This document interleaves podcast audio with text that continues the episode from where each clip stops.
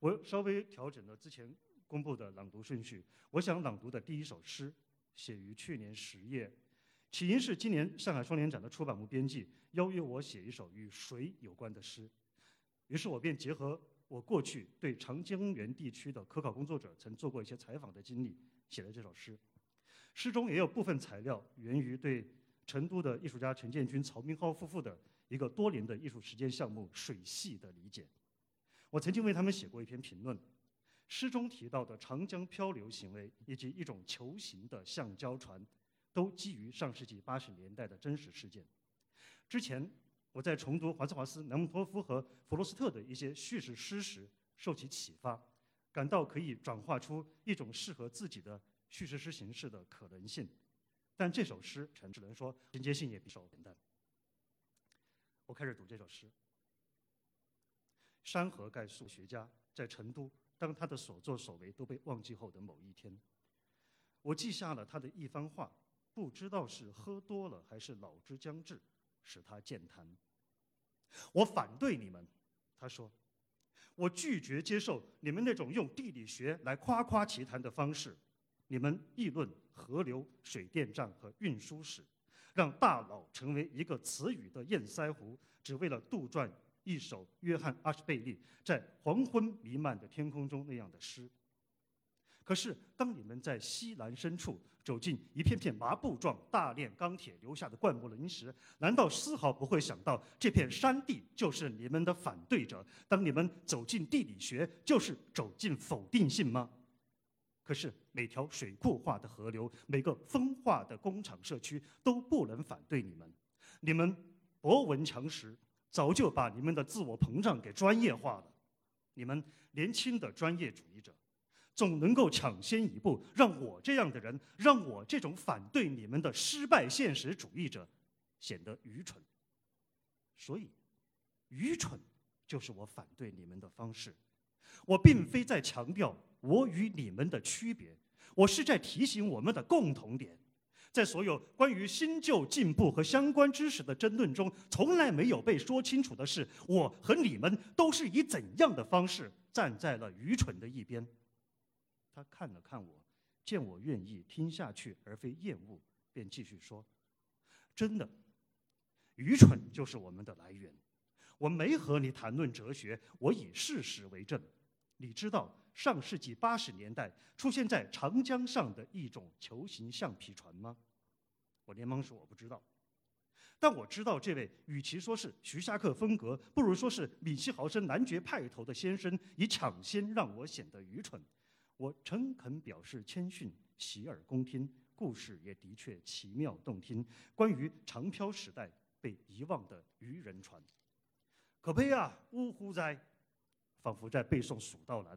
他正式开始说：“那些大儿童们，以为只用胶水即可修补被长江撕开的橡皮筏，又异想天开发明了一种密封的球状橡皮船。他们想象它会在激流中皮球一样蹦跳渡过险滩。可是，橡皮球里的人们在彼此的呕吐物中上下翻滚，然后这只球像塑料袋一样被长江轻轻撕开，里面的人尸骨无存。”在那场被国家主义背书的漂流竞赛里，球形橡皮船成了长江的足球。这是谁的世界杯呢？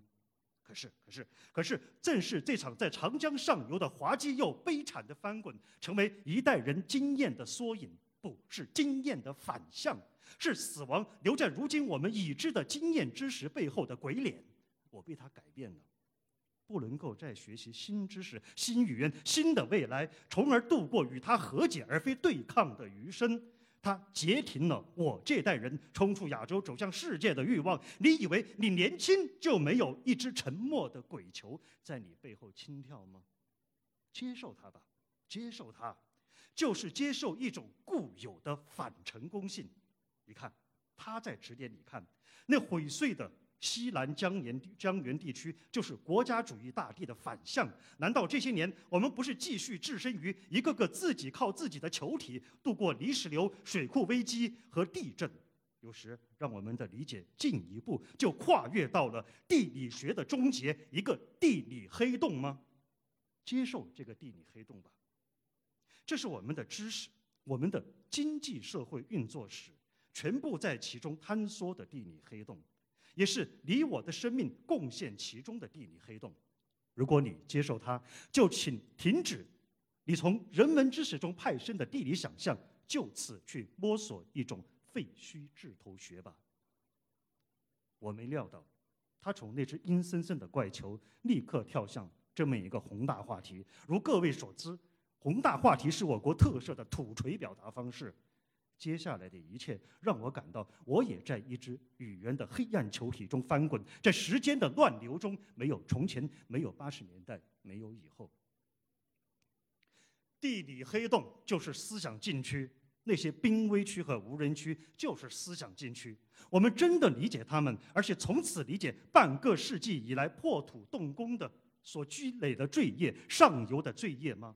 我们的大地法死了，不，我并不会夸张到把那只鬼球当作大地法的幽灵。除了愚蠢，它什么也不是。但有时，它也拒绝着把全世界都当成一张台球桌的跨领域游戏者们，拒绝着你们和我。我们没有证据关于地理黑洞，我们永远不会有充分证据。能够组织和垄断证据的人不会是我们，但是会凌驾于我们，从而解释我们的现实。因此，就在每次灾难中，我们也失去了现实。因此，灾难被称作灾难，正是因为那随死亡而轰然发生的不可研究性。正是因为死于其中的一切立刻成为不可研究的，那些有可能告诉我们灾难中的一切、生命是什么的一切，一切永远、永远死灭了。死去的事物就这样打断了我们。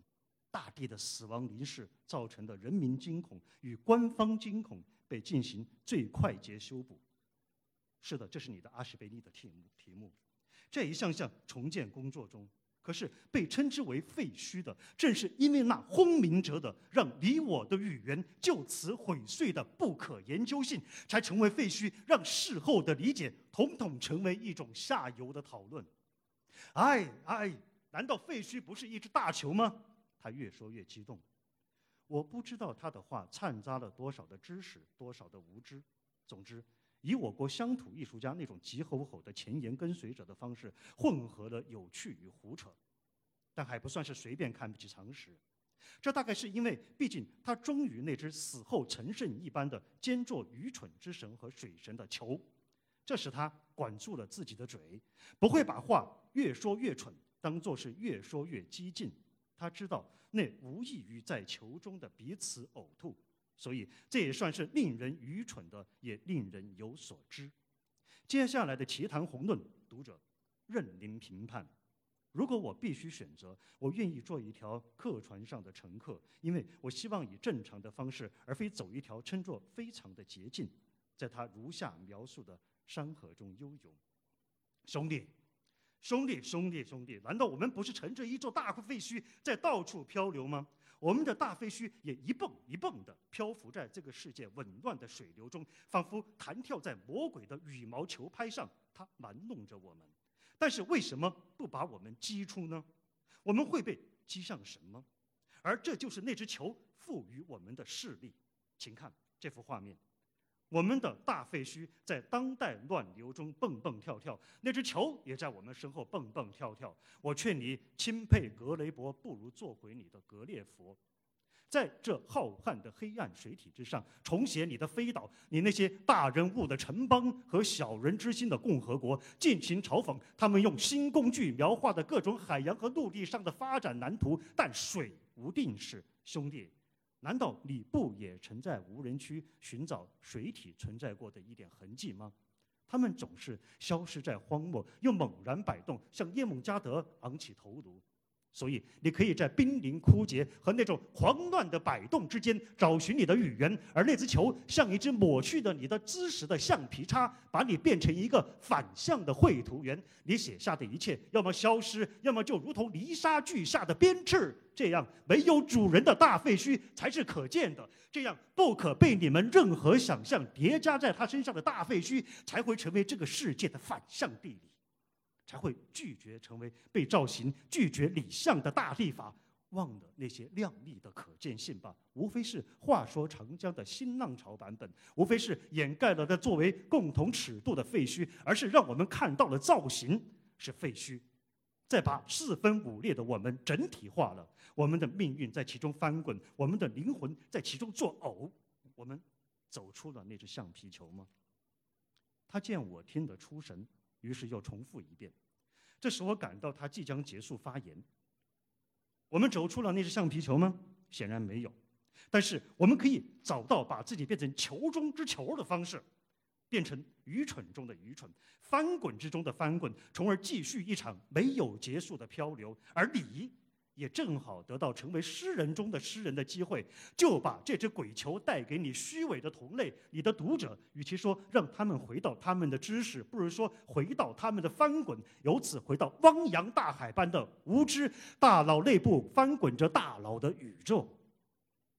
我昏头昏脑，听完一个从对我的否定开始，经过一只幽浮的橡皮球，再到大地法是怎样闹鬼的鬼故事，我是该严肃对待？还是逃走呢？这是一个疯了的略萨送给我的中国套盒吗？